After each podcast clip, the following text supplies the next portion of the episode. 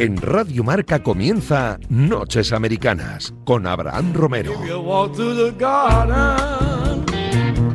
Better watch your back. Madrugada del martes 31 de mayo. Bienvenidos a un nuevo vuelo transoceánico en los estudios centrales de la radio del deporte. Esta semana, como siempre, NBA y solo NBA. Tenemos ya a los dos equipos que se disputarán el anillo de 2022, Boston Celtics y Golden State Warriors. Esas son las finales de la NBA. Además, asuntos que hay que debatir y analizar en traspasos, en entrenadores, en muchas cosas que se van moviendo en el mercado de la mejor liga de baloncesto del mundo. Estarán por aquí Javi Rodríguez, Iñaco Díaz Guerra y Guille García. Yo soy Abraham Romero, escuchan Radio Marca. Comienza un nuevo Noches Americanas.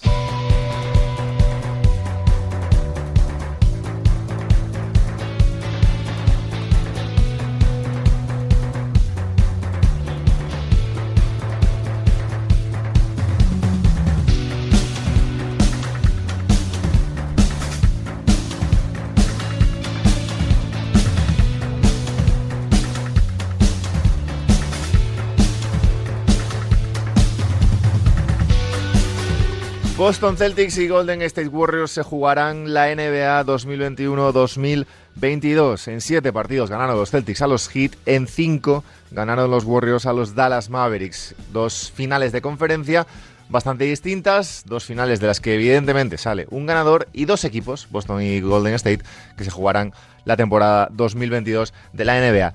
Iñaco Díaz Guerra, ¿qué pasa? ¿Qué tal? ¿Cómo estás? ¿Cuánto tiempo? Un montón. Sí. Te regateo todo lo que puedo, pero antes lo puedo. Ya, claro, llega un momento en el que ya tienes tan poco trabajo que hacer que hay que, ¿no? no tengo ni una excusa. Hay que salir un poco ya. Iba a acabarme el Horizon y he tenido que parar por ti. Correcto. Bueno, y vas a salir, pero me has dicho, tengo que salir, pero en, en unas horas todavía. Tengo que salir que habían un par de horas. Javi Rodríguez, ¿qué pasa? Aquí andamos, todavía con resaca de sueño del otro día. Oye, enhorabuena, ¿eh? Gran- Ah, muchas gracias. Claro, hiciste mucho, Mi- mi hiciste, labor- mi hiciste, labor fue hiciste mucho. decisiva por- para ganar, claro. Has hecho mucho porque llegaron a los Celtics a la final. Sí, Claro. señor. Javi Rodríguez, que viene de despacho Celtics, ya lo conocéis, arroba café de Rick y arroba Iñaco Guerra, pues en, en Twitter y en algún sitio más por ahí. Eh, Boston Celtics, Golden State Warriors. Eh, bueno, diría antes Boston Celtics, Miami Heat, Javi. Eh, final de la conferencia este, final a siete partidos, eh, final que se decide en el último segundo, eh, ese triple de Jimmy Butler que no entra, final que Boston pues, consigue ganar duramente, yo creo que siendo capaz de maximizar virtudes y minimizar defectos, como se suele decir, primer cuarto espectacular, segundo cuarto malísimo y tercero y cuarto más igualados. Al final, 196 y, y bueno, otra vez a las finales, 12 años después, si no me equivoco, y 13 después del último anillo, ¿no? Sí, más o menos. 12 después de, de las últimas finales y 14 de, 14 del último anillo. Sí, sí, es doble cada uno de ellos. Pero bueno, ¿qué, qué te voy a contar? Bien, ¿no? Bien, bien, no, muy contentos. En plan, Ha sido una serie un poco eh, como la batalla de los caballeros de la mesa cuadrada, porque Adam Silver ha tenido esta magnífica idea de poner los partidos cada dos días. Y al final yo creo que ha ganado el que, el que menos lesiones tenía o el que más piernas tenía, porque ha sido un poco, en mi opinión, despropósito este formato que han implementado este año. Sí, porque Boston llega a ese último partido, bueno, con Tatum, Orford, Robert Williams, Jalen Brown, Smart, pero claro, con un banquillo en el que solo están Grant Williams, Terry White y Peyton Pritchard. Eh, poquita cosa. Y además muy fundidos, además jugando 40, más de 44, bueno, 40 minutos los cuatro, los cuatro buenos. Eh, Grant Williams. Los cuatro buenos, no jodas. Bueno, Robert Williams es fundamental en ese equipo y está tiesísimo. sí, pero juega 15 No, no, es minutos que el último Robert, partido. Robert Williams Juega 15 es que minutos el es que último vaya- partido. No es que vaya cojeando desde el minuto uno, Claro. es que en el tipo el que salta es al Horford porque él no puede. Y es más, No al minuto y medio partido se cambia la zapatilla porque tiene el tobillo como un melón. Por eso, por eso digo que bueno. 15, juega 15 minutos, los, los cuatro buenos me refiero a, a los Jays, Smart y, y Orford. Orford. Claro, ¿eh? ha, ha cambiado Orford eh, ese discurso porque Claro. durante toda la Mm. temporada el Bueno, cuarto bueno sí. es Robert Williams. claro. Es que lo, lo hemos hablado ya, Javi, varias veces, pero es que, Iñaco, el, el cambio de Boston de, en 2022, desde la primera semana de enero hasta, hasta ahora, es, es brutal y bastante inesperado, porque yo no, no esperaba, lo llevábamos pidiendo bastante, este nivel de Jason Tatum, por ejemplo, pero no me lo esperaba yo este año después de la primera parte de temporada que, que había hecho, pero es que lo que no esperábamos, desde luego, es que Orford fuera capaz de, no ya de, de ser titular en, en un equipo como los Celtics, en un equipo teóricamente aspirante, sino ser capaz de ponerse enfrente y de aguantar físicamente contra pivos mucho más potentes, como puede ser el caso de Adebayo en, en Miami. y sobre todo a su edad y después de un año como el Claro. pasado en el que básicamente estuvo estuvo de eh, jubilado porque no jugó con lo de Oklahoma ¿no? Sí. Eh, yo, yo me alegro mucho ¿eh? porque es un jugador yo también le quedo el cariño personal de los años de Atlanta y, y es un jugador que siempre me ha encantado y la verdad es que si está medio en forma es que es un jugador inteligentísimo y a partir de ahí todo todo funciona mejor claro. Claves de Lo de las... Horford, Sí. eh, lo Horford creo que una lectura errónea sobre lo que pasó el año pasado en Oklahoma, que dice, "Man, es que ni siquiera jugó un plantal en Oklahoma, es que literalmente lo tuvieron que sentar porque es tan bueno que estaba ganando algún partido. claro claro es lo contrario a lo que pretendía en Oklahoma. Y creo que literalmente esa media temporada que, que le quitan de las piernas le ha dado una segunda vida que de hoy agradecimiento Eso- completo a esa, a esa franquicia. Sí, lo que pasa es que eso lo, lo vemos ahora. Yo me temía que cuando un jugador tan veterano, además con cierta tendencia a ser- a ser culón y un poco a... Que da la sensación siempre Horford que está al límite de romper en el sobrepeso. Mm. Eh, seis meses a un jugador así veterano puede ser que ya no pueda volver. Que ya no pueda volver porque lo que ha demostrado es que evidentemente el tío ha estado currando como un, como un campeón, es buenísimo. Guille García, ¿qué pasa? ¿Estáis? ¿Estás por ahí, Guille? ¿Guillermo? ¿Me oís? Te oímos. Ah, Guillermo, ¿Qué pasa, Guille Hombre, García? Iñaco, ¿cómo estás? ¿qué tal, Guille amigo? García, que ha tenido que cambiar ya su arroba de Twitter y todo, ¿eh, Guille? Ya la he tenido que cambiar, sí, señor. No sé si me van a despedir por llamarte, ¿eh? Cuidado. Claro, claro, yo pensé que a Guille ahora ya le No, teníamos no, que, que vetar. Guille- ahora es Guille Relevo. Eso es. así. ¿Qué pasa, Guillermo? Pues aquí estamos, saliendo de hacer, de trabajar un, un rato. Pero si son Joder, ya, las, trabajaba, pero, ya trabajaba poco, lo de ahora va a ser. pero si son las do- si ser son casi vamos, las dos, si son casi las dos de la mañana, Guillermo. Bueno, hay cositas que contar. Joder, trabajas, eres auténtico profesional trabajando hasta tan tarde, ¿eh? bueno, Porque ¿qué? Como todo el mundo A sabe, ver, esto se graba en directo. Guille, Boston Celtics, Miami Heat. Han ganado los, los Celtics, no sé si lo, sabías. No me he enterado, no, ¿No? no, me he enterado. Me alegro mucho por, por Javi y por todos los seguidores de los Celtics, hombre. Pero si tú eres de de, los ¿cómo- Lakers, pero si tú eres eh, de los Lakers, ¿cómo que te alegras? Vamos eso. a ver. Esta farsa... eso, como soy, como soy un clásico, eh, soy un señor mayor ya también, yo me he criado con los Celtics y los Lakers, pues, pues si no son los Lakers, que sean los Celtics, alguien de mi quinta, de mi generación. Es un poco lo que piensa, es un poco lo que piensa Iñaco con la Champions del Madrid. Pues ya que no ha sido el Atleti, pues ya que sea el Madrid, ¿no? Y con los. Lakers también lo suelo pensar. Eh, Yo también lo suelo pensar. Yo me alegro de que llegue Boston, pero no me alegro tanto cuando llega Lakers. eh. O sea, que fui, soy un hijo de Magic. Todos sabéis que yo en los 80 eh, eh, iba, iba con Lakers, pero a mí de los Lakers básicamente me echaron Pau Gasol y Juan Marrubio, ¿no? Esto es un poco... Decía, eh, estábamos hablando, Guille, del un poco del año de Boston y de estas de esta final del este contra Miami. ¿Dónde ha estado la, la clave para ti de la final? Que, eh, creo que se pillaba ya cuando lo habéis dicho. Creo que para mí eh, la clave, evidentemente, es el mon- es el, el equipo defensivo que tiene Boston, esa, esa defensa. Y para mí la clave es cómo se han sabido rehacer gracias a, a Al Horford, a, a la baja de Robert Williams, ¿no? Y, y el trabajo, porque señalar a Tatum y, y a Brown eh, es una obviedad.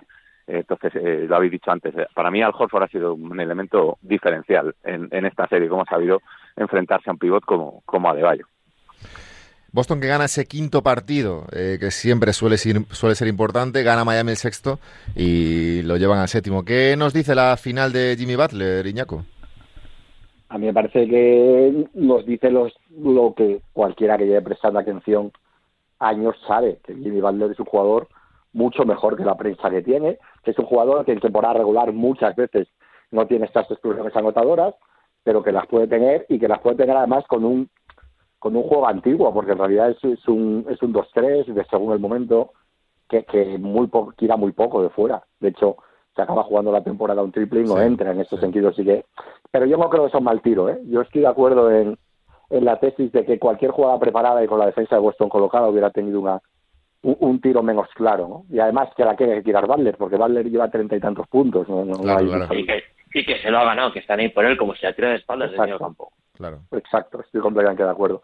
Entonces, bueno, para mí, dice Butler lo que ya sabíamos, que, que cuando, cuando está en ello es un jugador top 10 de la liga, para mí sin ninguna duda. Lo que pasa es que por su forma de ser y su forma de jugar muchas veces se olvida, porque no hace a lo mejor eh, durante toda la temporada los números y sobre todo del modo que ahora mismo se valoran, ¿no? Con mucho triple, mucha cosita, ¿no? Bueno, yo, creo que, ya lo sabíamos. Yo del, no, sorprendido. Yo del triple solo me, me, sorprende lo rápido que lo, que lo intentan.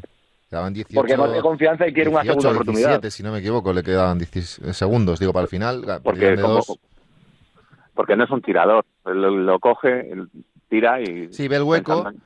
Claro. Eso es. Y, está, está Orford delante, si no me equivoco, ¿no? Estoy, hablando de memoria ahora. Está Orford delante, si no me equivoco. Y, pero no sé, a mí me llamó la atención en el momento, bueno, en el momento no, al día siguiente, lógicamente, por la mañana, eh, ya no estamos para trasnochar, pero eh, me, me, llama la atención lo rápido que, que, intenta, un poco Russell Westbrookiano en ese sentido, porque yo creo que tenían tiempo para algo más, no ya para hacer una jugada de dos o de tres, pero para pensarla un poquito más, quizás. Sí, pero en algo más se te coloca la defensa de Boston. ¿eh? Ya, ya, ya, ya. Pero. O bueno, puedes empatar el partido e intentar defender. La mayor crítica al tiro, creo yo, que es el hecho de que, aunque entre, con lo rápido que lo tira, Boston tiene una opción más. Más que, vale que luego a defensa plantada sea más difícil anotar, sobre todo cuando defiende con el de Boston y, y atacando a media pista, como lo hacen los. Eh, se ve el nombre ahora, los hits pero la cuestión es que tendrías que agotar presión. Qué rápido se te olvida a los perdedores. Sí. Bueno, a, los Lakers les tengo muy presentes en memoria siempre, ¿eh? no, pero creo, creo que la mayor crítica, más que por el tipo de tiro, que obviamente creo que está tirando al 25% en triples, no por así en su, en su carrera, la mayor crítica tiene que ser por el, momento en el que lo lanza. En plan, está dejando la opción entre o no entre de que Boston tenga la última posesión. Sí. Es que, bueno, hay un triple antes justo de, creo que es Struz, que se clava un triple de la leche para... para, castaña, sí. Una casta sí, sí, una castaña, pero que escucha, que estaba, estaban, creo que era más siete, y se ponen a... Si antes de que Sturz mete esa castaña, como digo yo, eh, Smart falla tres completamente abierto para matarle. Sí, sí, Tremendo, tremendo. Eh, ¿Futuro de los hits, eh, Guille? Bueno, yo creo que no tiene mucho que tocar, ¿no? Tiene la base hecha, que Bama de Bayo ha demostrado... Es verdad que para mí le ha faltado eh, un punto en el nivel que ya habíamos visto, por ejemplo, la burbuja y que le llevó a firmar un contratazo, pero con Butler eh, sabiendo lo que es, como bien apuntaba Iñaco, un animal competitivo como pocos en playoff, tienes a Lauri, eh, intentar apretarle las tuercas a Tyler Hero, y, pero veteranos tienes, tienes a Struz ahí que te ha salido de la nada gracias a la magia de tienes banquillo, yo creo que no, no debería haber mucha revolución. Pero bueno, eh, Iñaco, me preocupa un poco el tema, dos cosas en Miami. El tema de Lauri, que le he visto un poquito fondón, un poquito bastante, fondón. Y el tema de Duncan Robinson, que tienen ahí una renovación de casi 20 kilos por año y, no le están usando demasiado. Creo que toca renovar a Giro el año que viene. Y bueno, los Struz, Vincent y todo esto acaban contrato también la temporada que viene. Eh, contratido. Eh, ¿Cómo lo ves tú? ¿Iñaco? ¿Hemos perdido Iñaco? Es posible que haya perdido. Si, si, quieres te rajo yo un poco porque tengo aquí una opinión que es que creo que para Riley, que es un genio, y nadie va a descubrir ahora que, es un genio, ha dado un contrato un poco raro desde la salida de, LeBron, porque aparte de Atkinson y el de, y el de Lowry, que creo que está claramente sobrepagado para el nivel que, está dando, también tiene a alguno como el de Olini que en su día y demás que son bastante cuestionables, sí. yo.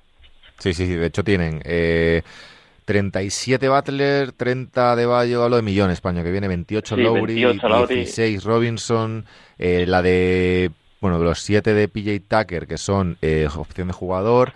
Eh, bueno, los Giro. Giro yo creo que tiene que renovar a finales, o sea, renovará como en diciembre, yo creo.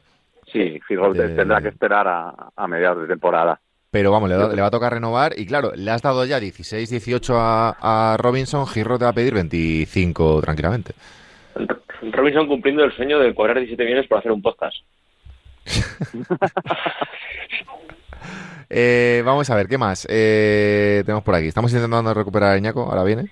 Eh, y no quería saltar a la otra eliminatoria antes de cerrar este tema, pero bueno. yo tengo la sensación un poco, Javi, que, que en Boston han llegado este año, o sea, otros años han quedado un poco a las puertas, es verdad que, bueno, perdiendo contra LeBron y demás, pero tengo la sensación este año de que han llegado porque no lo esperaban, un poco que han jugado sin esa presión que otros años sí que tenían.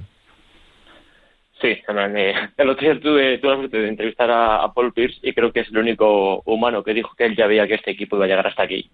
También hay que decir que Paul Pierce es aficionado a ciertas sustancias que te pueden hacer pensar esas cosas. Pero sí, yo creo que obviamente igual que porque se habla mucho de lo beneficiado que ha salido Boston, que lo ha salido, sobre todo lesiones como la de Middleton o ahora la de, la de Cerro. Pero bueno, también por ejemplo el año pasado los Bucks contra los Nets estaban a medio gas pero creo que Boston se ha favorecido por eso, tanto hecho un poquitillo de, de jugar sin presiones, de ir tranquilos, como de hacer el clic en el momento justo de temporada. Sí, de la misma manera que hablamos, creo que en el podcast aquí en febrero, en plan de que Clay Thompson se recuperaba justo en el momento adecuado para llegar en buen momento a playoff, Boston ha hecho clic en el momento también idóneo, justo después de All-Star, dos meses de rodaje y perfecto para playoff. Yo creo que, es inevitable pensar que han influido las lesiones, porque han influido. Mm.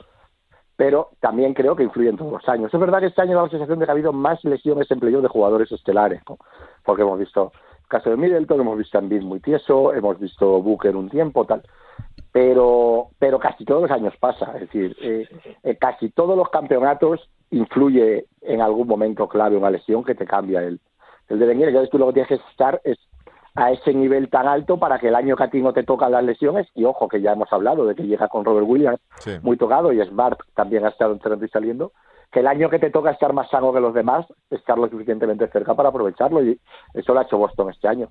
Por ejemplo, si yo fuera Miami que lo hablábamos yo estaría más preocupado porque Miami ha querido lo de lo de Giro al final, pero es que yo creo que el techo de Miami es más o menos este y el techo de Miami si está sano Milwaukee, si está sano Filadelfia, si está sano Boston, es bastante más bajo. Creo que, esta era su mejor oportunidad de volver a unas finales para dos o tres años, ¿no? Estábamos hablando ahora cuando se te ha cortado, sin, sin, grandes, sin grandes movimientos, me refiero. Sí, Perdona si es que se me ha cortado. No, cuando se te ha cortado estábamos hablando del futuro de Miami, un poco dónde quedan ahora. Hablábamos del contratazo que tiene, bueno, contratazo, eh, merecido, los 37 de Jimmy Butler, 30 a De Bayo, 28 Lowry todavía hasta 2024, Duncan Robinson que tiene casi 20 kilos hasta 2025, Hero que va a tener que renovar en diciembre, eh, los contratos de Struz y Vincent que son tíos de rotación pero que terminan el año que viene con apenas 1,7 y 1,8 tienen. Eh, lo tienen todo bastante, o sea, tienen poca, yo creo, posibilidad de movimientos con los contratos que tienen ahora mismo. O sea, Miami nunca, nunca tiene problema en entrar en el Luxury Tax y no lo va a tener, pero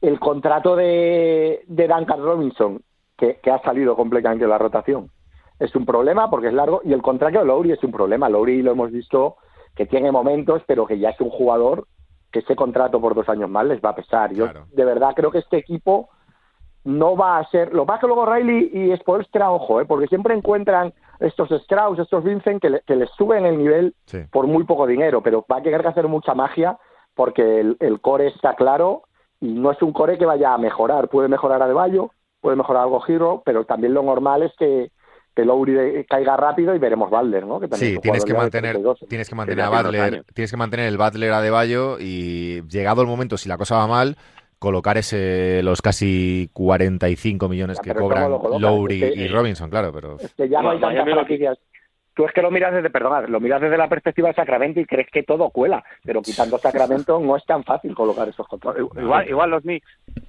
Igual los Knicks. Sí. pero Lowry que tiene 35, ¿no? 34. Digo años. 35, 36, sí. Por eso, joder. Bastante... No, que contar que Miami lo que tiene que mantener sí o sí es ese pedazo de entrenador que tienen, que es Polstra. Aquí siempre lo lógico es decir por números y por todo que el mejor entrenador de la liga es Popovich. Yo creo que lleva tres o cuatro años que es Polstra haciendo mérito más que suficiente para que se ha reconocido ya como el pedazo de entrenador que es.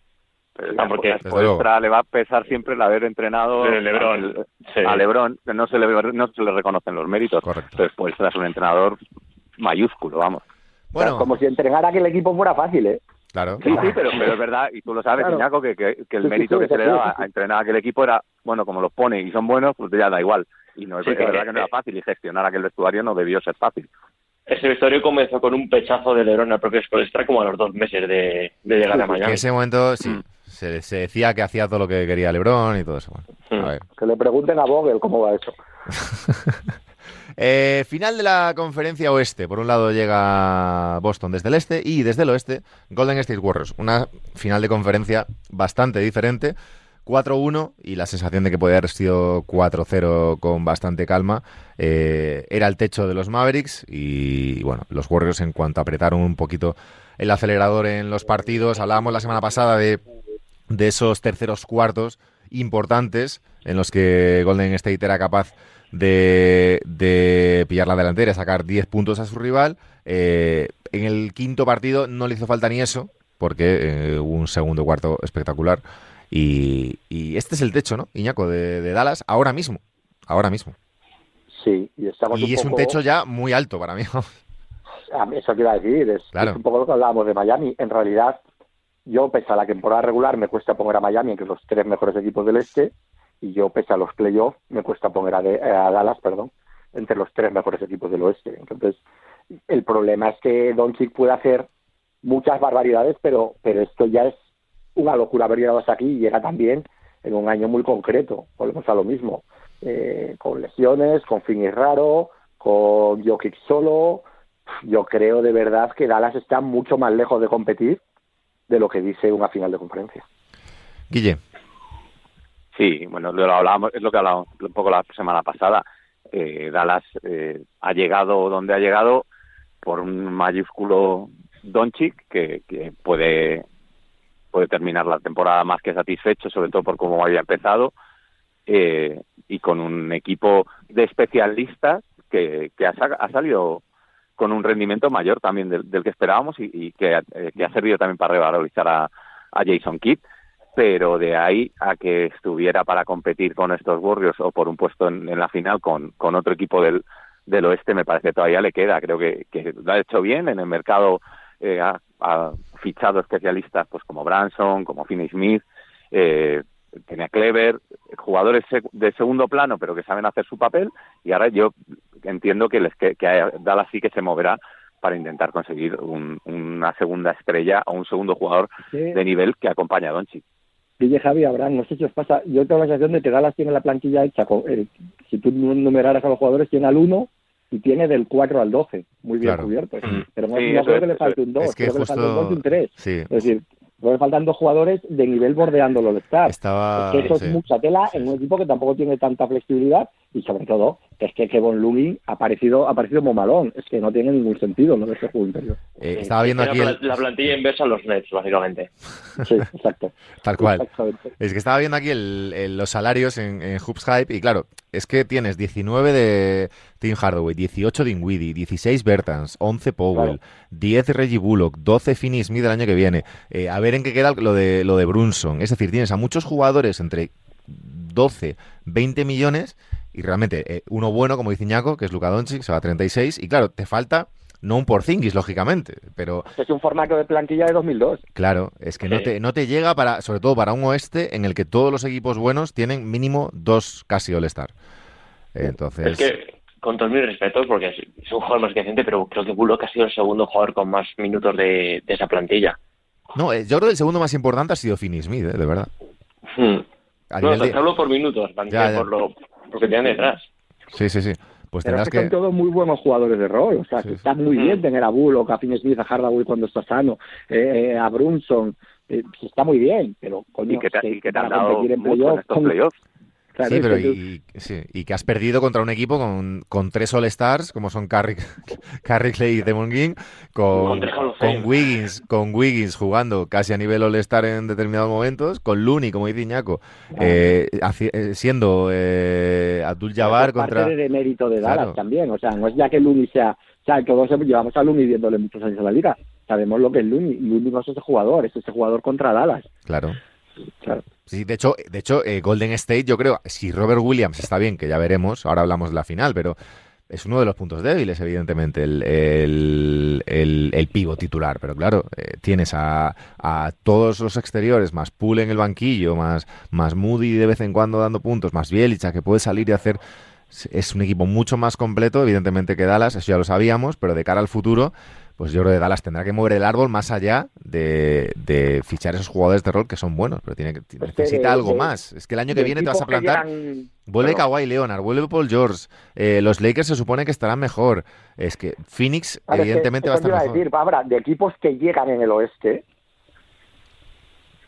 de, equipo, de equipos que llegan en el oeste, Sí. tú, por ejemplo, ves el techo de Memphis 600 veces más alto que el techo de Dallas. Digo en cuanto equipos Hmm. supuestamente Porque tienes a un por una 2, estrella tienes a un. 2 y a un 3, como son eh, Jaren Jackson y Desmond Bain, que, Claro. que claro, eh, no son Reggie Bullock y Dwight Powell, lógicamente.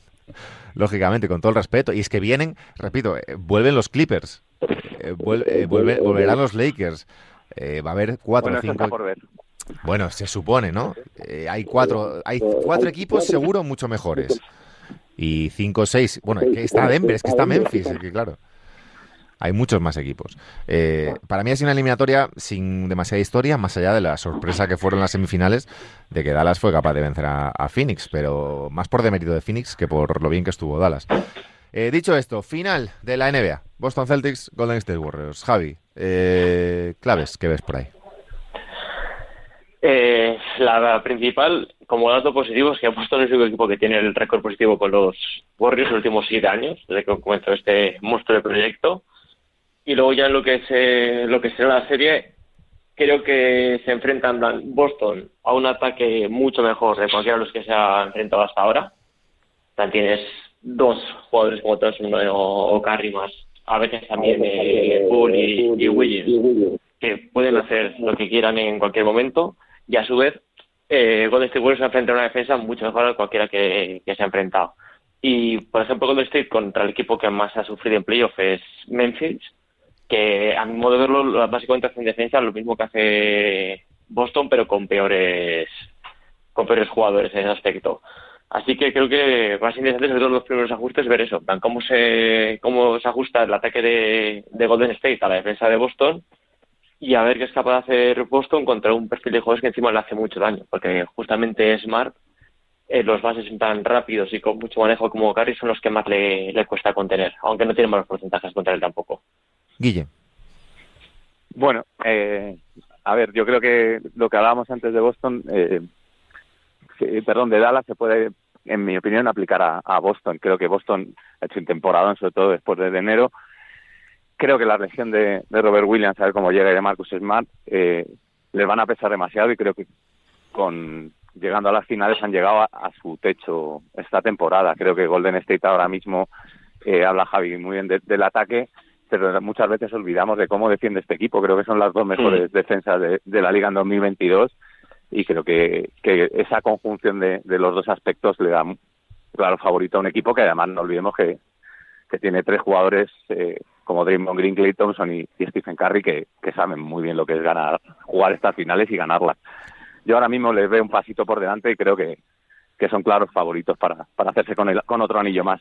18 partidos, Iñaco ha jugado Boston en playoffs, 16 eh, Golden State, pero claro, eh, Boston llega después de llegar al séptimo con Milwaukee y con Miami, y Dallas llega después de ganar 4-2 a Memphis y 4-1 a los Mavericks.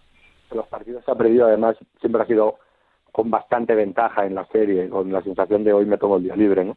Eh, yo no estoy muy sorprendido con Golden State, lo he dicho desde el principio, pensaba que este anillo era Golden State desde octubre, si llegaba a Clay bien. Eh, la, es que se nos olvida una cosa con Golden State, estos años han sido tan raros que, que hemos pasado de un equipo que, que estaba absolutamente considerado lo mejor de la historia como olvidarnos un poco, como infravalorar, Sí, sí. como infravalorar que esta base no muy distinta ni muy inferior a la del primer anillo y la del 73-9. Es decir, siguen estando los tres estando bien a, a buen nivel y en que decir, tenías a Iguodala, tal, a Bogut, tal, pero ahora es que tienes también jugadores de complemento muy buenos, han sacado Pool de la manga, tienes a Wiggins que, que está muy bien Richard Wiggins, pero que ha hecho una temporada muy buena, tienes a Looney que suma, este es un equipazo, es un equipo Sí. absolutamente tremendo. Entonces, eh, yo creo que aquí la única clave de competitividad es como llegan Smart y Williams, que me parecen especialmente importantes para intentar frenar un poco al ataque de Golden State, porque defensivamente eh, Williams por Williams porque va a ser el, el mejor pivot sobre de la serie en principio, salvo que consideremos a Draymond Green un pivot, que no sé qué considerarle, que eso es lo que me hablar, ¿eh? la exhibición defensiva de Draymond Green en estos playoffs otra vez, Sí. es que se nos había olvidado un poco yo creo. Es el mejor defensor de esta generación, sin lugar a dudas. Pero, pero sin ninguna duda, yo creo que es el mejor defensor de este siglo. O sea, se me cuesta ver a uno. Es así, ¿no? Y se nos había olvidado un poco en el caos que ha sido estos dos o tres últimos años de Golden State. Y, y claro, es que a ese nivel, yo creo que Draymond Green, que entiendo que va a estar mucho rato con Tatum, le va le va a volver muy loco y yo veo muy difícil que, que, Boston gane y que alargue la serie, sinceramente. Espero equivocarme porque me gustaría una final larga, pero, pero no, no veo muchos escenarios en los que eso ocurre. Y que para mí la, clave de esto, Javi, te doy paso, eh, se nos olvida, bueno, se nos olvida. Eh, hemos, hemos dado por hecho y aceptado demasiado rápido lo bien que está Clay Thompson después de la lesión, de las lesiones. El otro día se va a 30 puntos, ya no es cuestión de los puntos, sino de que físicamente se le ve eh, perfecto, como si no le hubiera pasado nada. Y claro, a la Iñaco del, del 73-9, estaba viendo aquí, bueno, evidentemente repiten Curry, eh, Curry Clay y, Draymond Green, haciendo Wiggins de Harrison Barnes y, y Kevin Looney, por ejemplo, de, Bogut. Es que eh, la base, esa base de tres tíos, vamos, evidentemente Hall of Fames, pero pero es que es una absoluta barbaridad eh, seis años después mantener este nivel y sobre todo después de las lesiones que ha tenido Clay Thompson. En caso de que Robert Williams eh, llegue a estar, ¿no? Sí que soy un poco más optimista porque sobre todo se habla mucho en el costado defensivo, pero realmente donde tiene bastante impacto para lo que es el, juego de Boston es en el ofensivo porque el pick and roll tanto con Smart como Tatum es lo que te saca las cajas de fuego cuando se te apagan las luces, que en el caso de Boston es mucho. Pero luego, por, la parte negativa, hay un factor que creo que es clave y que pesa mucho a Boston, que, es el clutch. Boston no sabe cerrar partidos. Desde febrero, los han ganado, los ha ganado por 15 o por 10 en el rating que tienes por eso. Cuando los partidos ajustados, los palman y hay tanto que Golden State Warriors es mejor equipo, es muy buen equipo en, en los minutos finales, como que el hecho de que de que Boston no tiene ningún tipo de, salida más la experiencia con este Warriors, yo creo que eh, ahí está la clave de la serie. Si los partidos van algo holgados a favor de Boston, tiene mínimas opciones. Si los partidos van como son en las finales, que son ajustados, no tienen tope ahí. Guille García, cuídate mucho, que te tienes que ir. Sí, lo siento, chicos. Un abrazo. Un placer. Hasta la semana que viene. Cuídate mucho. Eh, Iñaco, eh, hablábamos de ese 73-9, eh, pero habla un poquito del, de los rookies, que también es lo están haciendo muy bien. Bueno, aparte, aparte de Jordan Poole, que no es rookie, pero es jovencito. Claro. Pero, pero Moody, Moody bastante bien y Kuminga bastante bien. Es que esto es otro tema que se está, que se está pasando por... Bueno, y Wiseman, que, y Wiseman que está por ahí, pero no.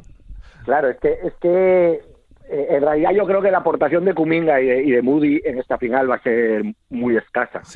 yo creo que va que Kerr en principio si están que años va a cortar muchísimo la rotación y vamos a ver si llega Peyton, ¿no? Que no lo habían descartado del todo y que estaba siendo titular, no lo olvidemos. Entonces yo creo que puede que Kuminga o Moody en algún momento ganen algunos minutos, pero pero yo creo que poco. Lo que pasa es que tienen buena pinta ambos, lo que le hemos visto. A Kuminga le hemos visto partidos realmente buenos. Kuminga cayó un poco en el draft porque había dudas de si estaba verde, porque como al final no había hecho universidad y tal, pero yo creo que es un jugador que entra el año pasado en, en cuando empieza la temporada pasada universitaria, aunque él no sea universitario, él entra como un top 3 de esta, de esta generación. ¿no? Yo. Este el peligro que tienen estos es que en estos tres años, a priori, han metido un talento joven para alargar mucho la carrera del Big Three. A poquito que les hagan bien, no te digo todo, es un parlo de Wiseman que mala pinta, pero bueno. Ha entrado, ha entrado Mickey Murcia en el estudio y, te, ha, empezado a escuchar hablar de Kuminga y está poniendo caritas. ¿Qué pasa? No le gustará porque, porque es un jugador que entra mucho por los ojos. Y a Miki lo que le gusta con los jugadores que, nadie ve. Yo, yo, creo que Jordan, yo, creo que Jordan Poole es ese jugador que... Ah, di la verdad de Jordan Poole. Llevas diciendo en un grupo que Jordan Poole es una puta mierda y no te fiabas no, no de cuatro meses. Y estos manipulaciones. Es un, es un anotador, sí, está bien, bien, nos alegramos. Eh, otra persona es, el clásico, es el, es el clásico jugador que se va a otro equipo le pagan 20 y luego no saben cómo quitárselo, yo creo. Es el ya, Miki, pero estamos analizando el rol que tiene en Golden State, que sí, pero yo voy un poco, estoy yendo, estoy yendo un poco más allá, querido Ñaco, un poquito más allá, ah. pero lo que me gusta de esta final, a ver, no me encanta Golden State, no me, no me, no me gusta ese equipo demasiado hay cosas es que demasiado bonito para ti, ¿no? No, demasiado, demasiado bailecito, demasiado tontería y tal. el personaje pero, que se ha montado. Pero es, pero es, es un equipo, es una final, la verdad que está, que, es una cosa interesante y a mí siempre me ha gustado que está, son dos equipos basados en el draft que, que, es eh, que tanto Jalen Brown, Tatum, Smart, Rob Williams, Grant Williams, Nesmith y mi queridísimo Peyton Pritchard, eh, así como Curry, Clay Thompson, Draymond Green, Kevin Looney, Poole, Kuminga y Moses Moody, pues oye, al final eh, siempre, siempre es bonito ver equipos que hacen las cosas bien. Y ahí diría que ninguno de agencia libre, entonces, ¿no? De los que has nombrado. No, son todos. es, bonito que dos equipos que sobre todo tienen su, su, su estructura eh, principal está basada en el draft, pues oye, pues... Eh, no, pero no sabía draftear, decían. Claro, y, luego aquí que tenemos a Guille del Palacio, pues es, que no, es, bonito ah, para... Has presentado tú, es, que ha entrado, detrás de Miki, ha entrado en el estudio Guille del Palacio. No, es que me ha visto salir y, se ha venido a, rueda como Raimón Pulidor. me, gusta mucho que entre yo hoy y vengáis todos a rendirme PlayStation. no, y, es un, esto es prueba evidente y lo que venía a decir que los Sixers pues también pueden... Ah, que vamos a hablar de Filadelfia. No, ah, que, a través, que a través del draft se pueden hacer cosas. Es que le he dicho, no, le he dicho a Guille del Palacio, oye. En concreto, en el caso de Filadelfia, se puede hacer una cosa a través del draft, que es el ridículo. Pero de hecho, Filadelfia a través del draft podría haber tenido perfectamente a Tito y a Brown. Correcto. Y a, Bridges y... Sí, bueno, pero preferíamos a Fultz.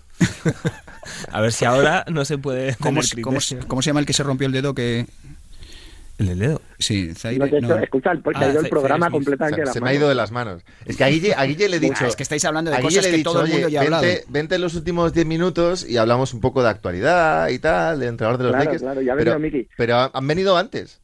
Pues sería muy importante siempre, esto cuando lo grabábamos era mejor, porque estas, estas peroratas de Miki necesitan ver a Mickey, porque la gente igual no sabe cómo es Mickey. O no está viendo a Mickey ahí con la camisa abierta, la pelambrera y la, y la pinta de defender aquí al jornalero, al jornalero. Pero porque yo creo que hay que dignificar al jornalero. Y todo el mundo tiene, tiene que tener una vida digna. Pero que es una final de la NBA, Mickey Murcia. Esto, esto, tú, claro. Que es una final de la NBA, Miki. Sí, sí. Bueno, se ha puesto eh, cara de Miguel Hernández, ¿eh? Cuando ha dicho no, pero eh, Javi, estaba viendo por aquí. En Boston, más allá de. Bueno, tenemos a Orford. Me ha, gustado el dato de Miki del, del, draft. En, en, Golden State están Wiggins y. Y, y, y, y, y, y ya.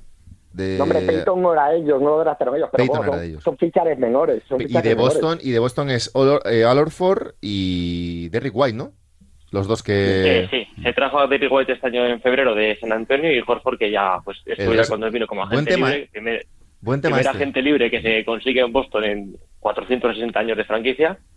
Y el resto es todo draft, que a mí me hace mucha gracia porque yo me he tirado 10 años defendiendo a, a Danny Ainge porque siempre te sacan con la misma de coge a Olin y que en lugar de Yanis, digo, sí, Yanis salió el 16 u otros 15, aparte de, de Boston que va a ser donde él y yo creo que Jenny Inch, en plan de, siempre le gustó mucho ese tipo de jugador, ha cometido muchos errores clamorosos eh, buscando al siguiente Draymond Green, como es el caso de, de Yabusele, pero más bien me parece que el trabajo que ha hecho Danny Inch de las jugadores es absurdamente bueno. Bien es cierto que gracias a los Nets hubo los, eh, tuvo los picks que tuvo en sus manos, pero yo creo que, como puso en Twitter, Danny Inch murió para que nosotros pudiésemos vivir.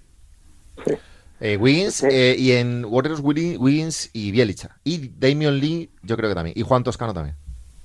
No, pero vamos, vamos, todos esos son jugadores que ellos han ido. Quiero decir, bueno, Wiggins.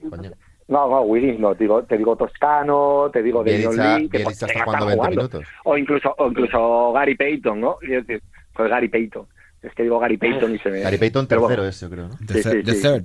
Pero me refiero que eso, que eso a mí, sin os draftear casi, eso es trabajo de ojeador, es decir, escoger jugadores a lo mejor están en, en NBDL, que están siendo residuales en otros equipos y verles un rol para ti. Esto es un poco el mismo trabajo que el que elige en el draft y elige bien. Es decir, es saber de que está en un talento que otros no ven. O sea, que, es que eso todo esto entre este departamento de scouts para mí es lo mismo. correcto. O sea, Williams es el que no me cuenta, o Horford, pero pero pero estos casos sí me cuentan. Y, luego es que incluso en Boston eh, eh, no es eh, drafteado como tal porque no pasa por el draft, pero Denis se saca hace cuatro años de la manga a Daniel Tays, que viene a ser el mejor defensor de la liga alemana, que no conoce ni Jesucristo, y al final ofreció tres o cuatro años, eh, dos o tres años bastante buenos en Boston, y la serie contra Milwaukee, más allá del tercer partido, hizo una serie bastante aceptable.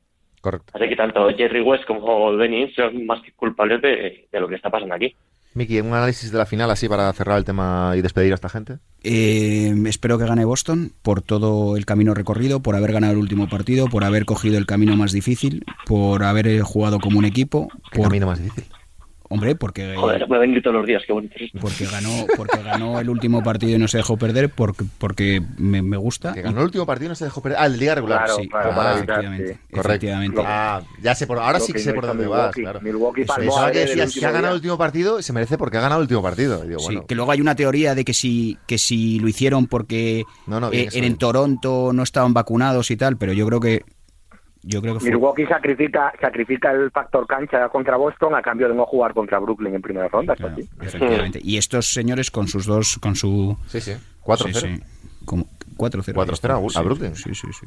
A Y, Irving, ¿eh? y luego, pues, la, la- lo que más me ha gustado de, de- de Boston, aparte de lo bueno lo que habréis hablado de los Tatum, Sí. aparte de No, Horford, de Tatum no has hablado. No, de Horford No y tal, de eh, Horford. me gusta la, la aparición de, de jugadores que, que no me pueden gustar más por, por su forma de jugar, como Grant Williams. Y sobre todo, y sobre todo hay una cosa que bastaba que criticásemos a uno para que el partido siguiente hiciese su labor. Yo he criticado a, a Derrick White y me ha, me ha castigado con dos buenos partidos. He criticado, un- la gente criticó a Peyton Pritchard Sí. y ha metido los puntos y ha sido decisivo en unos jugadores. O sea, que esa, esa digamos, esa evolución que no se esperaba, esa, esa esos jugadores de, de- de banco que, que han sido cruciales. Guille, que tú venías a hablar de, de otra cosa, pero análisis de la final, teniendo en cuenta que has visto cero segundos de las finales de conferencia. Bueno, vi un vídeo de- del tío este que saltaba mucho para el tapón. ¿Quién? Yo, mi. Era, mi, mi predicción es que lo van a pasar todos muy bien. Que- no, es que, o sea, también, eh, igual que he visto cero segundos, de- un total de cero aciertos en, en toda la serie. O sea, no, no he acertado nada. Eh, Acerté a dos eh, de la- en las primeras rondas que luego fueron pasando y fueron eliminando. Entonces, ¿De qué estás hablando? que no acierto. Entonces, ¿para qué voy a decir nada? ¿Para qué voy a decir? Pues está mira, diciendo que, que Dice, está un acerté, dice, acerté, a dos. Acerté a dos. A, a dos ¿Que de a ocho, no me ¿De ocho de ya. qué? Ah, de equipos. De- sí, de, cuando hicimos predicciones en primera ronda. La gente se está durmiendo ahora mismo, Guillermo. Bueno, pues cojones, ¿qué culpa tengo. Yo creo que, yo creo que va a ganar. Voy a decir Boston, porque así no ganan. Vale. Va a ganar Boston 4-0. Con partidazos de Paul Pierce, eh, el, el Yabusele ese que decís y, Muy bien. y Olinik. Bueno, Sigue ahí, Olynyk. sigue. Ya, Yabusendo, que está en el Madrid, no me jodas. Muy bien. Gane donde quiera, pero Yabusendo, que si él juega bien gana el Madrid. bien. Oye, yo, yo dije que llegaba a las finales. ¿Puede ser Abraham? ¿Quién? Boston. ¿Pero cuándo?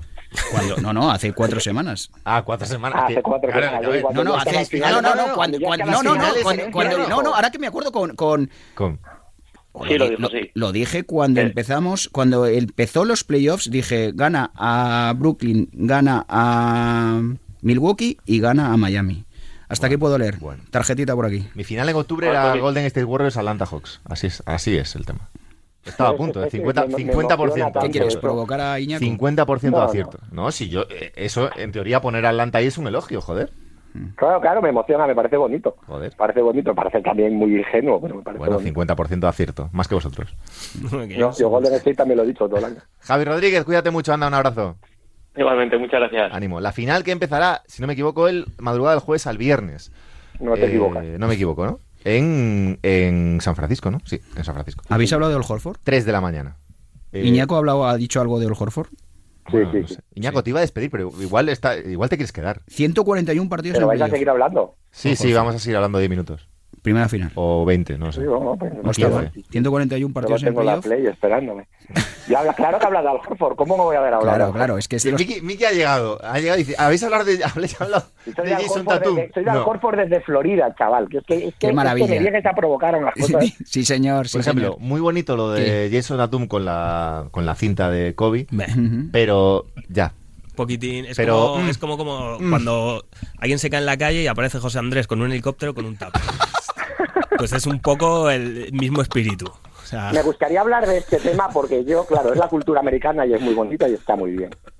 Pero a mí me aparece eh, yo feliz con una cinta de Cristiano Ronaldo. Claro, claro, claro, Sí, claro. Tenemos un problema. Y ojo, y aparece eh, Vinicius Vinicius Junior con una cinta, y yo qué sé decir, que de, de- de- De futre. Ronaldinho del Barça y tenemos el mismo lío. Es que hay cosas que, que hay ciertas cositas. que- Hay cosas que hay que respetar teniendo en cuenta, evidentemente, con todo el cariño, por supuesto, a la, Todo a la historia de Kobe y a Sí, sí, todo lo que ha pasado, por bonito. supuesto. Pero, pero es verdad que, Queda raro. Que ha, que ha forzado, ¿no? Y luego las publicaciones en Instagram y tal. A ver, yo entiendo, es que es una figura. Luego, no, Tatum, titular, Tatum en el nombre de Kobe. Que lo hemos escrito nosotros en el mundo. Yo lo he leído y digo, hostia, digo, ¿lo lee alguien de los Celtics? Cuidado, ¿eh? Cuidado. A ver, es cierto que, en, el, en el nombre de Ronaldinho. Es cierto que la figura de Kobe trasciende, yo creo, un poco eso, todo eso y es muy grande además. En un Celtics Lakers no reciente. ¿eh? A nivel Celtics Lakers, los Celtics acaban de ganar, de llegar a la final y tal, no lo tengo muy claro. No, eh, a ver, sale un tío, tú imagínate, se muere mañana Ben Simmons y aparece alguien en Filadelfia con un con el, más mínimo homenaje y le... Sí, la verdad que la figura de Ben Simmons es exactamente igual a la de Kobe. No, no, pero que, puede ser un corsé, un corsé en la espalda. bueno, que sepamos, que sepamos, y sé que con esto me voy a meter en un lío, Ben Simmons no no ha tenido que pactar ningún acuerdo extrajudicial por una violación. También con, también con, no, claro, es que con Kobe Bryant está muy bien obviar siempre esa Vol, Volviendo a... volviendo a, al, al... Escucha, me has cortado, pero asume no, la no, realidad. Sido, pues no, no, no, está, está moviendo las, las manos tu queridísimo sí. amigo Abraham, ¿qué voy a hacer? Pues le tengo que, que ayudar. Y te diré, Iñaco, que ¿Eh? creo que había ahí una movida con, con un hermanastro o algo así de Ben Simmons, ah, en ese sentido. Sí, sí, no, sí. No, es que como, no, no, no, ha dicho eso, es que era una cosa. No me enteré. Bueno, con un hermanastro de Ben Simmons. Sí, sí, sí, sí, que, te, que había tenido un. Eh, no sé si le habían acusado de violación, no sé qué. a, a un hermanastro. Sí, ya, ya, sí. ya no, pero, pero justo ha dicho que, que sepamos lo tal. Tú, bueno, tú no tienes la culpa de lo que haga Cebolla. Yo, claro, Guille, yo entiendo, yo entiendo, yo entiendo que, que tu trauma con Simos es grande, pero hombre, ya era el hermanastro. Bueno, me parece complicado. No, está bien, ahí lo dejas. Como comentabas. Bueno, eh, le ha robado la novia de Devin Booker, ¿no? Eso sí que es cierto. Que se, pero a ver, decimos. Hace tiempo ya, ¿no? tiempo, pero sí, sí, sí. Kendall, ¿no? Es. La Jenner. La, sí, la, la, más Jenner. La, Jenner, más Jenner, joven. Jenner. La más guapa. Eso es lícito. Sí. No, te, ahí no hay nada que Volviendo a, a, a All Horford. Volviendo a Peyton Pritchard. ¿Sabéis que va a cobrar 7 kilos más por llegar a las finales? Muy bien. Pocos me parecen. 19 garantizados, pero que si las gana, 26. Ojo, ¿eh? Y, es parecido. Es, sujétame el cubata, le diría el, el propietario de los Celtics. Y dijo, dijo Horford, ojito, ojito que me Cuidado. y entonces, pero van a tener que. Porque claro, de 19 te quitas un contratito y no entras en el en el Impuesto impuesto de lujo, pero 26 ya tienes un problema. Ojo que todo que todos son pequeños detalles, ¿eh, queridos amigos. Horford va a cobrar 7 kilos más por llegar a las finales y Harden va a engordar 7 kilos más para no llegar. Que es- ojo, Escucha, que, ¿qué más que queréis estoy que os muy- relacione estoy- con...? No, estoy muy emocionado con ver cómo Ahora vas a llevar la temporada que viene con Harden, Sí. ese, con- eh, todo, todo un año allí. O sea, vas a llevarlo muy bien. Vas a echar de menos a Simon. Tiene opción de jugador, ¿no, Harden? ¿Puede ser? Sí. Eh, sí. Sí, lo estaba viendo aquí. Eh, sí, porque la, la hablamos hace. No, me niego a hablar de los Sixers, también te digo, ¿eh? Me niego. Somos colegas, o sea. Me niego porque ya la tontería está de invitar a Guille del Palacio aquí para. Ha sido tuya, tú eres el conductor del Sí, programa. sí, sí, sí, sí, pero, Miki, que le, ¿cómo pero le he dicho, del programa? le he ¿Te dicho acuerdas? textualmente, no vamos a hablar en tu rato de las finales y vamos a hablar de Abraham actualidad. Romero. De O sea, actualidad. sí, Bueno, sí, hablamos de dice Bueno, a ver. Guille, Actualidad. pero, Guille, Miki, ¿qué te parece Darvin Ham para los Lakers? A ver, nuevo, entrenador, ex asis- asistente de Milwaukee Bucks. Mm, pues, ¿Lo ya- dominas o no? No lo, no lo tengo. Como Guille en las finales no lo tengo dominado. Cuatro años, ¿eh? Sí. Es- Pues estoy muy triste. sí. Hubiera, Miki, como jugador hubiera sido muy tuyo. Muy tuyo, sí, sí. Ham, muy Pues, tuyo. eh, a ver, es asistente, siendo asistente de Budenholzer, Budenholzer tengo que decir que me ha decepcionado un poco, Iñaco. ¿Puede haber algo ahí? Han jugado sin Middleton todas las... Que, Sí, hombre. sí, sí, sí, pero digo, aparte de eso, que... mm, Y la han llevado largo contra un muy buen equipo. han ganado, yo- yo viene de creo- ganar. ¿No te ha decepcionado es un poco en de- ocasiones Viene de ganar el anillo, viene de ganar el anillo más relajado, te falta tu segundo jugador, bueno. No, hombre, no. Yo no creo que haya ninguna duda con mejor. Campeón de la NBA, Ham, ¿eh? Cuidado. Ojo ahí. No sabías ese dato, ¿eh? Lo que dicen con James es que lo ha puesto Lebron y todos sabemos que esas cosas salen regular. Pero tú le das cuatro años, bueno, lo- la final de los años dan igual, porque si lo quieren La echar en octubre, claro. lo echan y ya está. Los años con un entrenador dan igual. Por eso. ¿A ti qué te parece de Ham, Guille? Bien, bien, bien. Bien, vale. Tremendo. Mi duda, mi duda el problema de los Lakers será un poco igual el entrenador. Quiero decir que es que esta plantilla tiene muy mal arreglo. Pues ahora empezará, con, con- como hay tanta prensa pro Lakers, todo el mundo, que tenemos dos meses de especulación con cómo van a poder soltar a, Westbrook, spoiler, no pueden, y luego vamos a tener un, un- otros dos meses del fichaje Westbrook, spoiler, no es el fichaje, y estaremos en las mismas, salvo que Davis tenga un temporadón sano Y, LeBron, otro temporada absolutamente absurdo y los dos solos tienen bueno, tienen, Y aparte que tienen mucho que fichar en la agencia libre, ¿eh? Pero le han dado cuatro años no este señor. ¿Con qué, pero ¿con qué dinero? Ya, ya, no sé con qué dinero, pero que me refiero que acaban contrato Llewellyn, Carmelo Anthony, Ariza, Bradley, Ellington, Howard, DeAndre Jordan, Basemore, Malik Monk y Stanley Johnson y DJ Agustín. Que, al final al final este juego cuando llegan los playoffs es un juego de estrellas. Que sí, que sí, pero necesitas completar la plantilla un poco. Estrellas, tus estrellas son esas, esas estrellas. Y, y, tú sabes que tú y yo hemos sido los dos últimos en el carro de Westbrook, pero Westbrook en ese equipo es un sinsentido. Y la temporada de Westbrook ha sido absolutamente tragicómica y eso no lo arregla Ham, no lo arregla nadie y nadie se va a comer ese traspaso. Yo creo que no pueden liar ni a Sacramento ni a los Knicks. Si no pueden liar ni a Sacramento ni a los Knicks, ¿qué te queda? A ver, te queda eh, negociar con él que no acepte la player option que, que es del 47, darle un contrato. darle, ya, darle un contrato, eh, un poco, eh, reorganizar esos 47 a 2-3 años, pagándole más en total. ¿Tú crees que un jugador como Westbrook va a aceptar eso? Ya, Westbrook va a jugar con sus 47 y va a decidir él, va a tener control sobre su futuro. Ya, ya, ya. Pero bueno, si se quiere quedar en los Lakers porque, porque, es de los Lakers y bla, bla, bla, pues oye, es una, la pequeña opción que se me ocurre, ¿eh? porque al final tienes, tienes 110 millones solo en tres jugadores, que es una barbaridad. Entonces, veremos qué pasa. Yo lo veo bastante complicado, bastante ese tema. Muy, muy difícil. Porque... Te lo ha dicho antes Javi, que esto de que vuelve los Lakers hay que verlo, y yo estoy bastante de acuerdo con él. A ver, es verdad que si pillas a dos, tres jugadores en la agencia libre de rol, de rol de estos de 10 kilos, de un Reggie Bullock que hablábamos antes, un Finney Smith, algo de eso. No a esos concretos, porque no puedes acceder a ellos, pero algo similar y vas tirando y los dos buenos eh, no tienen lesiones, pues sí que puedes. Y Westbrook te hace una temporada más o menos aceptable. Claro, son muchos muchos eh, asteriscos y muchos ISIS, pero, pero tienes que llegar a eso. Eh, ¿Qué más teníamos por ahí, Miki Murcia? Oye, ahora que he dicho ya con lo de los Lakers y la prensa, ¿quién era el que decía aquí que los Warriors tenían la prensa a favor y todo esto? ¿Pereiro? Sí, yo, y yo estaba, y yo estaba de acuerdo. Pereiro que es de los Lakers, es que qué farsante Pero, pero tú decías que los, que los Warriors tenían la prensa a favor. Bueno, que es como el equipo, mm, pues eso, el equipo que juega bonito, que a todo el mundo le gusta, que, que son muy majos, que tal, pues ya sabes. Eh. Sí, sí. Yo, es verdad que lo que dice Ñaco, que siendo de los Lakers tampoco puedes puedes decir eso, pero pero sí, a mí me da la sensación de que de que son quejicosos. Vale. Los, los... Dime cuándo se han quejado en general es un equipo es un equipo que puede no gustarte por lo que tú quieras eso yo lo entiendo pero cosa que no entiendo y, y, me decepciona y me decepciona que te guste Iñaco a mí me parece bastante ilógico ilógico que no le guste a alguien los Golden State Raymond Green que representa todo lo que a mí me gusta al baloncesto y teóricamente a ti también, pero no te gusta porque haces gestitos. Es un jugador que ha nacido para jugar en tus equipos, pero, pero absolutamente. Luego, Clay Thompson, que es un tío que no puede molar más, que viene de una historia como la suya de dos lesiones de dos años tal. Y luego Stephen Curry, que ha cambiado este juego a mejor, a un nivel tremendo y que es un tipo que en general no, no, ha dado asco prácticamente nunca, que no es tan habitual en, muchas estrellas. Y un entrenador comprometido socialmente. Y un, entrenador al que, lo quieres llevar a casa. Entonces, explícame, y la mejor ciudad de, América, que explícame de qué estamos hablando. No, no, es que me cabreo con este tema.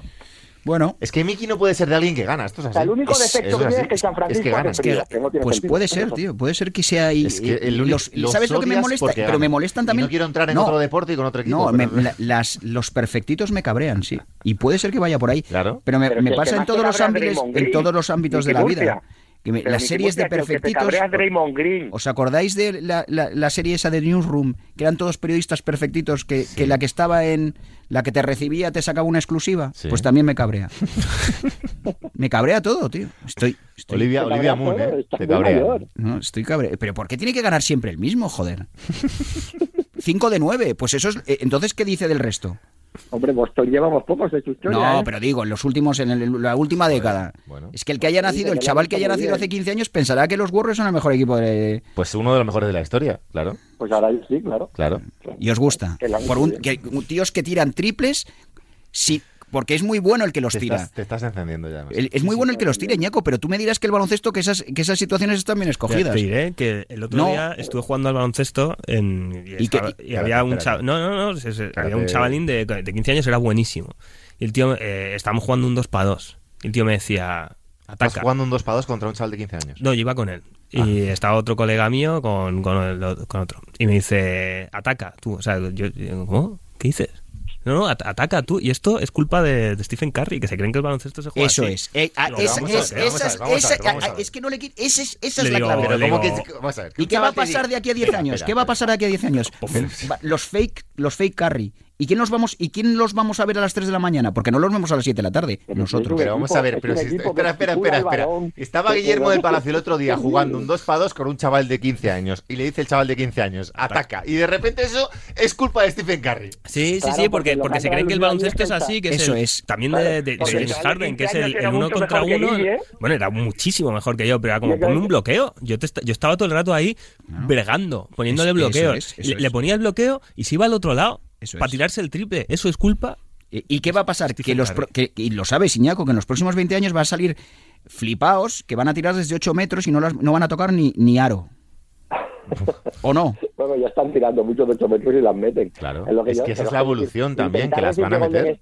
pero a ver, vamos a hablar en serio. Decir que Golden State es su equipo, que solo juega a tirar triples en mala posición, como acabo de oír, es una puta barbaridad. Correcto. Estoy de acuerdo. ha sido un equipo, es un equipo que ha jugado un baloncesto fantástico, que lo que sí que le pasa es que acaba provocando muchos lanzamientos triples en situación ventajosa, que al tener los tiradores que tiene es aún más ventajosa. Pero, pero no, no fastidiemos. No es un equipo que juegue ha aclarado a Stephen Curry y Stephen Curry se tira una mandarina como se estuvo jugando en la era post-Jordan, que ahí sí que pasó lo que tú dices, durante mucho tiempo, aclarado a la escolta, la escolta posteando allí dos horas votando con el culo al cal y luego mandarina que no entraba. Eso está guay, ¿eh?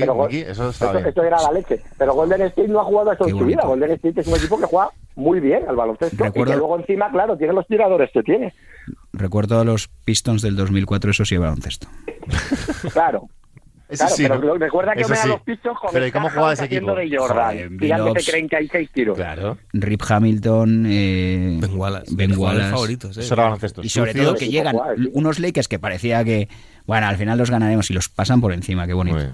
Qué bonito. Tremendo. Estos cinco minutos que nos has regalado son bueno, hora maestra. Yo solo vengo cuando, vengo, cuando se levanta Guille, me levanto yo. Iñaco Díaz Guerra, cuídate mucho, anda, un abrazo. un abrazo, chicos. Miki Murcia, placer. Os quiero, chao. Guille, Al final no hemos hablado del draft. no, no querías tampoco. No quería, no quería ni yo, así que... Madrugada del martes al miércoles, unas noches americanas aquí en Radio Marca, ya con algún resultado de la final de la NBA, Boston Celtics, Golden State Warriors. Un abrazo.